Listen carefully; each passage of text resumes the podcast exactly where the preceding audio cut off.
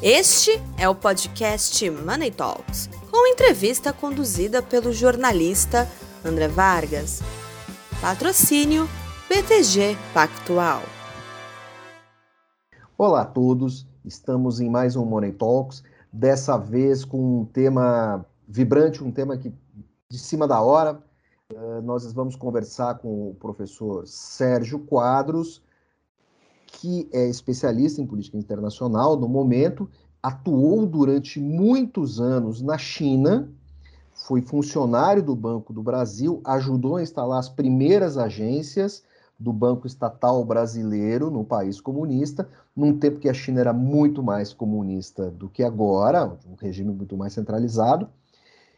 E professor conheceu a fundo as modificações do sistema financeiro chinês. Então eu gostaria de conversar com ele, vai nos explicar essa questão da Evergrande que tanto preocupa os mercados uh, na começou isso isso já vem há algum tempo, mas essa semana a coisa toda explodiu com esse medo de calote no pagamento de juros, já que a empresa está uh, bilionariamente alavancada. Professor, muito bem-vindo. Muito obrigado, André. É um prazer estar aqui contigo, tá? Para falar sobre esse tema.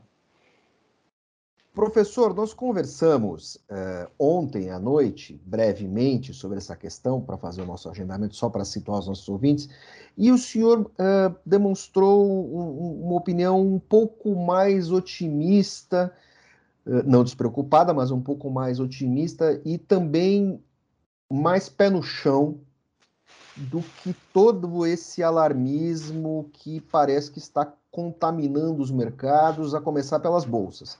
O senhor pode explicar isso para a gente? Bom, André, é, se a gente começar por, por, por, alguns pelos números, né? Você tem que o mercado fala, né, que a dívida do Evergrande seria ao redor de 300 bilhões de dólares. Desse volume, 227 bilhões seriam com dívidas com bancos, né? O restante seria com fornecedores. Essa. É, e desses é, esses 227 bilhões, é, você pegar, você vai ver que a empresa ela tem os seus ativos, né? É um grupo que ele está não só concentrado no setor imobiliário, mas tem uma empresa é, ligada à fabricação de carros elétricos, outra na de, empresa ligada à produção de água mineral, produtos laticínios, tá? É, na suinocultura. É, é, um grupo que, inclusive, tem 50% do, do, daquele time, o Evergrande Futebol Clube, que é um grande clube dentro da, dentro da China. Né? E esse, esse mesmo, se considerar esse volume de 227 bilhões, que para nós aqui no Brasil e muitos países é um número elevado, né? É, o tostais de ativos do, do sistema financeiro chinês chegam a 45 trilhões de dólares. Só na área de empréstimos são 30 trilhões de dólares. Então, essa dívida ela representa menos de, de 0,5% né, no impacto no sistema financeiro. E a China, além disso, ela tem mais de 4 mil bancos e empresa, o grupo tem mais de 1.300 ou mais projetos sendo construídos na China, né, com mais de 200 mil empregados diretos e se estima aí 3,8 milhões subcontratados. É, além disso, é, complementando esse raciocínio, é, a China ela jamais vai querer é, deixar um, um, um, originar um clima né, de instabilidade social que mais prega, inclusive já havia isso dentro da gestão anterior do Hu Jintao, né, uma sociedade harmoniosa, né, e agora uma sociedade é, relativamente próspera.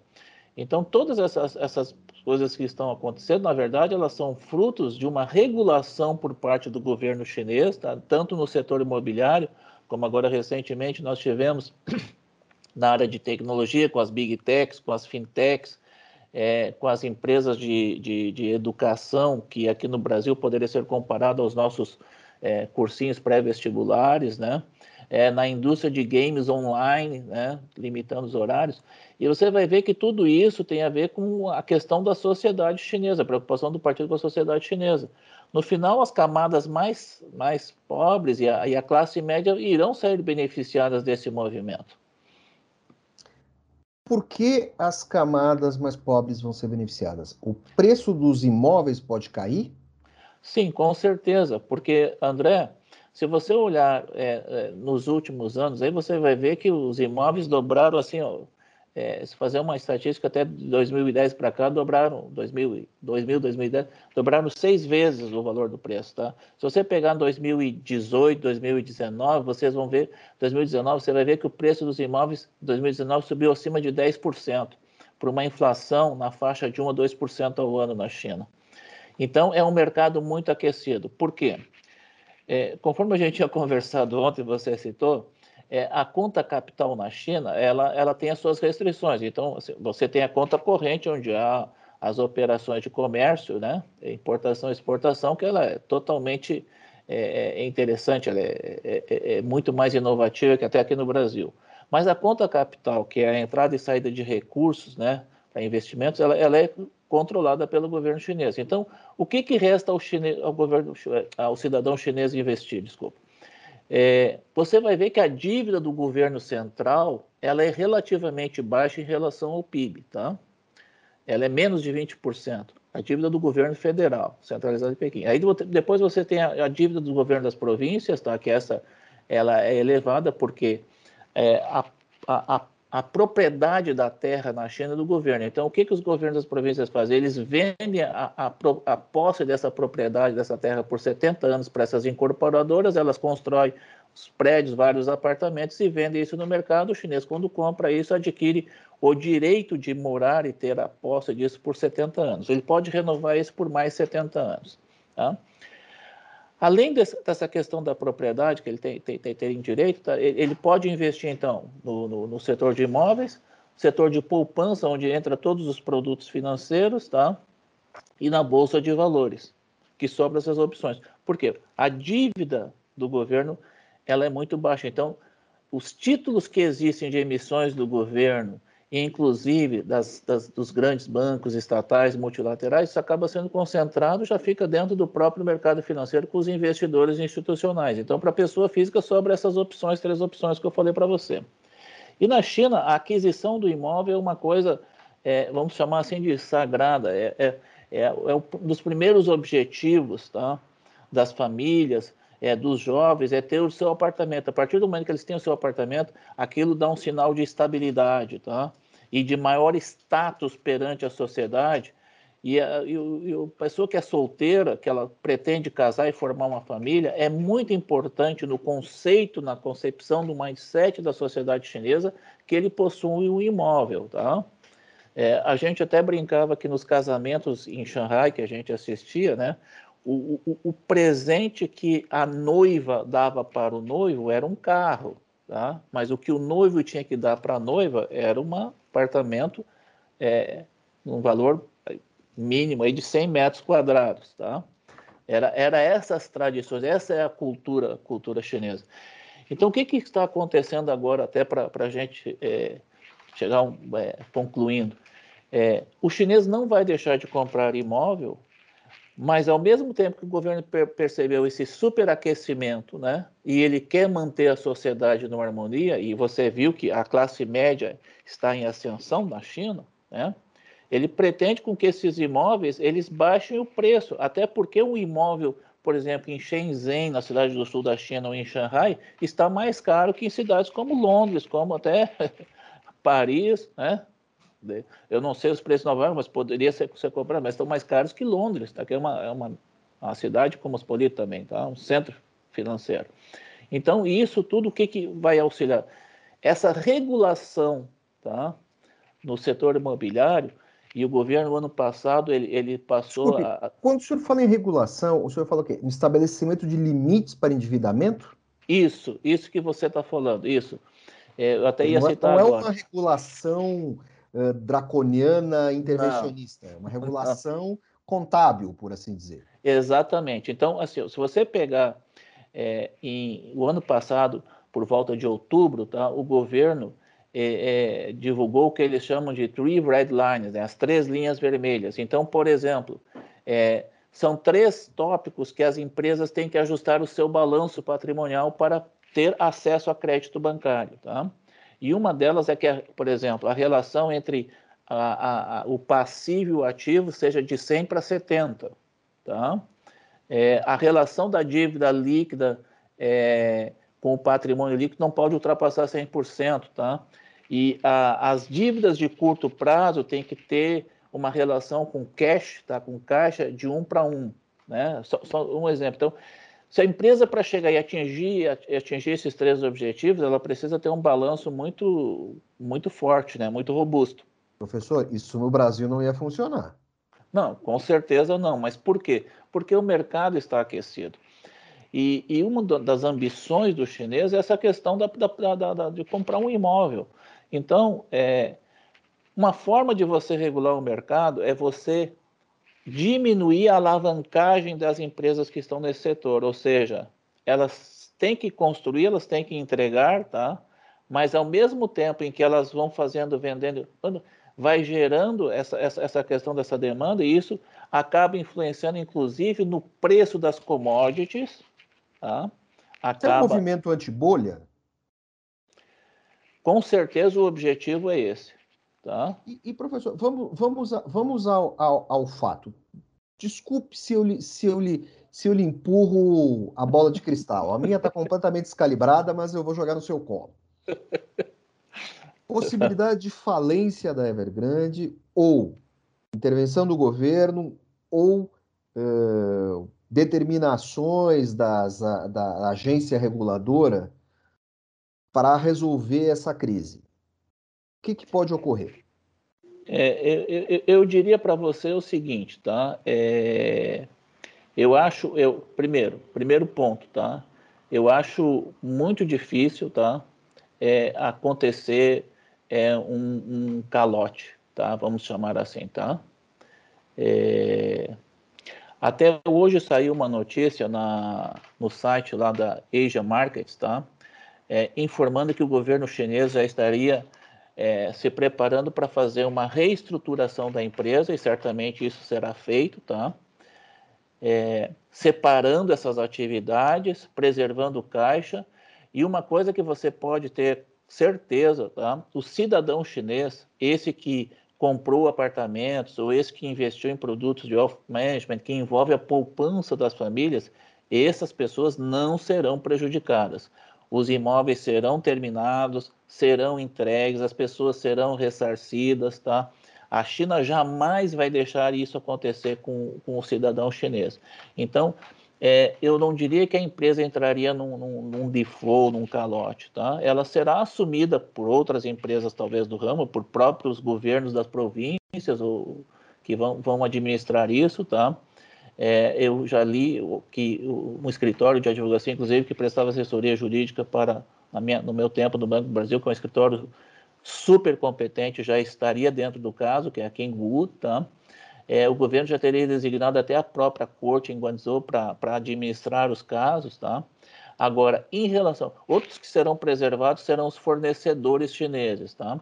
Agora, em relação àquela dívida que a gente pode chamar que é offshore, tá? que não é onshore, que não está dentro do, do mainland continente, aquela dívida que está offshore, essa com certeza o governo vai deixar esticar a corda e ela ser, poderá ser renegociada com descontos, tá?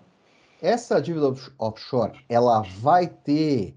É, é, essa é a parte que talvez a gente possa chamar de calote, ou de moratório, de renegociação. É, essa dívida, qual o montante dela e ela vai ter impactos é, sobre os mercados? Ela vai gerar um pessimismo? Isso depende né, daquilo que a gente escuta falar no mercado financeiro, né? É, é, do impacto que isso vai ter nos setores. Tá?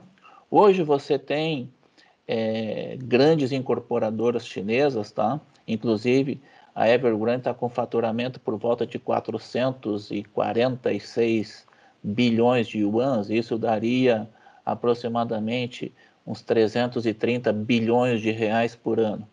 Mas acima dela existe um outro grupo, tá? É, que me fugiu o nome, mas são, são grandes incorporadoras. O governo não vai deixar isso entrar num contágio, mas essas empresas elas vão acabar se regulando. E uma outra coisa que o governo chinês quer fazer é acabar com o monopólio, tá? esses grandes monopólios. Isso está acontecendo no setor da, das big techs, das fintechs, como mencionei antes, tá? E isso, na verdade, é uma coisa que tem o apoio da sociedade chinesa, porque eles estão vendo para o bem. Se você, assim, só para citar um exemplo, tá? O que, que isso vai ocasionar? Isso com certeza vai ocasionar redução do preço dos imóveis, consequentemente, redução do preço das commodities, como nós já estamos vendo no preço do minério de ferro, que saiu de mais de 200, chegou a 230 dólares a tonelada, já baixou para mais menos de 100 dólares a tonelada. Isso tem um impacto na redução da inflação da China também, tá? Porque o setor de construção civil né, e o setor de infraestrutura, só de construção civil, ele é responsável por mais de 15% do PIB. Então, assim, ó, o governo não vai deixar isso entrar em contágio na economia, com certeza não vai. E já saiu hoje algumas notícias positivas, como, por exemplo, tem um bonds que vence essa semana no dia 23, tá? Em moeda em renminbi, que os juros serão pagos, tá? A Evergrande já anunciou que vai ser pagos. Então, assim, é, vai ser uma coisa muito administrada, tá? Mas eu não vejo um calote, tá?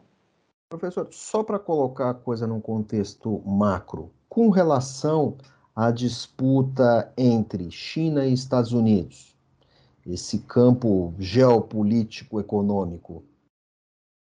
Pelo que o senhor está me contando, a China também não sai perdendo nessa jogada. Não. não. A, a, China é, é, é você estava falando, né? Do, do, do, a China tem uma história de dois mil anos ou mais, é 5 mil anos. Se você pegar todo o período da história, a China sempre foi protagonista na, na, na, na economia mundial. Ela só perdeu esse protagonismo em dois períodos. Quando ela foi invadida pelos mongóis, tá aqui. Inclusive tem o, Kublai Khan, que era o neto do Gengis Khan, que foi o primeiro cara é, a fazer a emissão do papel moeda, o governo fazer a emissão do papel moeda. E na Guerra do Ópio, né, que ela tinha um saldo comercial extremamente positivo com os ingleses, e aí foi provocada a guerra e ela foi invadida é, Para você ter uma noção, quando, quando a dinastia Qin caiu, em 1911, 1911 é, 12, é, mais de 50 portos na China eram comandados por estrangeiros. Houve a invasão dos ingleses, franceses, japoneses. Então a China foi muito invadida. Quando terminou a Segunda Guerra, né, que, eles, que eles expulsaram os japoneses, né, é, e houve a Guerra Civil e o Partido Comunista venceu, né, o Partido Nacionalista foi para Taiwan, né, com o Chiang Kai-shek, é, a, a China ela viu ali a recuperação de um século de humilhação. Então, por isso que o Partido Comunista é tão admirado e tão venerado hoje na China, porque ele recuperou a autoestima chinesa, tá? Então você tem, você tem um século disso aqui. E a China é uma economia onde as pessoas, é, as, as, famílias têm uma poupança extremamente forte, elevada. O chinês ele poupa no mínimo 30, 40, até 50% do salário. Então, eles têm uma poupança muito forte. O sistema financeiro da China também é altamente robusto, é uma economia. E aí você fez uma pergunta em relação aos Estados Unidos de, de uma separação. A China, ela lançou um programa em 2015 que é o Made in China 2025, né? Que até 70% da tecnologia que ela precisa seria fabricada na China. E recentemente, o ano passado, o Xi Jinping lançou o programa Dual Circulation, né? Que ela ter, ela tem um, uma menor dependência do, do, do mercado externo para abastecimento dos seus produtos, mas ao mesmo tempo o mercado externo seria dependente dela na fabricação dos produtos, tá? Então isso se, se chamou do, do circulation, isso de uma forma muito, muito simples, né? Para que, que seja entendida. Então ela está a caminho, por quê? Porque a China hoje ela tem um mercado, se a gente for considerar classe média, na faixa de 500, 600, 700 milhões de pessoas. Se nós pensarmos 600 milhões de pessoas, nós temos três Brasis na classe média. Isso é um mercado gigantesco e que, inclusive, as empresas estrangeiras querem participar. Se você vê hoje, por exemplo, as vendas da Apple na China tá, representam 20% do total do faturamento da Apple. Várias empresas estrangeiras hoje elas querem ficar na China, não é em função só das cadeias de suprimento, né? Porque hoje a mão de obra não é mais barata na China mas sim pelo mercado consumidor que tem lá. É, é o caso da Tesla, por exemplo, que foi montar uma fábrica lá. Professor, muito obrigado. Money Report conversou agora com o professor Sérgio Quadros, que não se considera um sinólogo, mas é um grande especialista em China, em mercado financeiro chinês, em geopolítica chinesa. Esteve lá, viveu lá por muito tempo instalando o Banco do Brasil e tem um razoável, bem acima do bem acima da média dos scholars, conhecimento sobre o sistema financeiro chinês. Professor, muito obrigado, foi um privilégio. Até a próxima.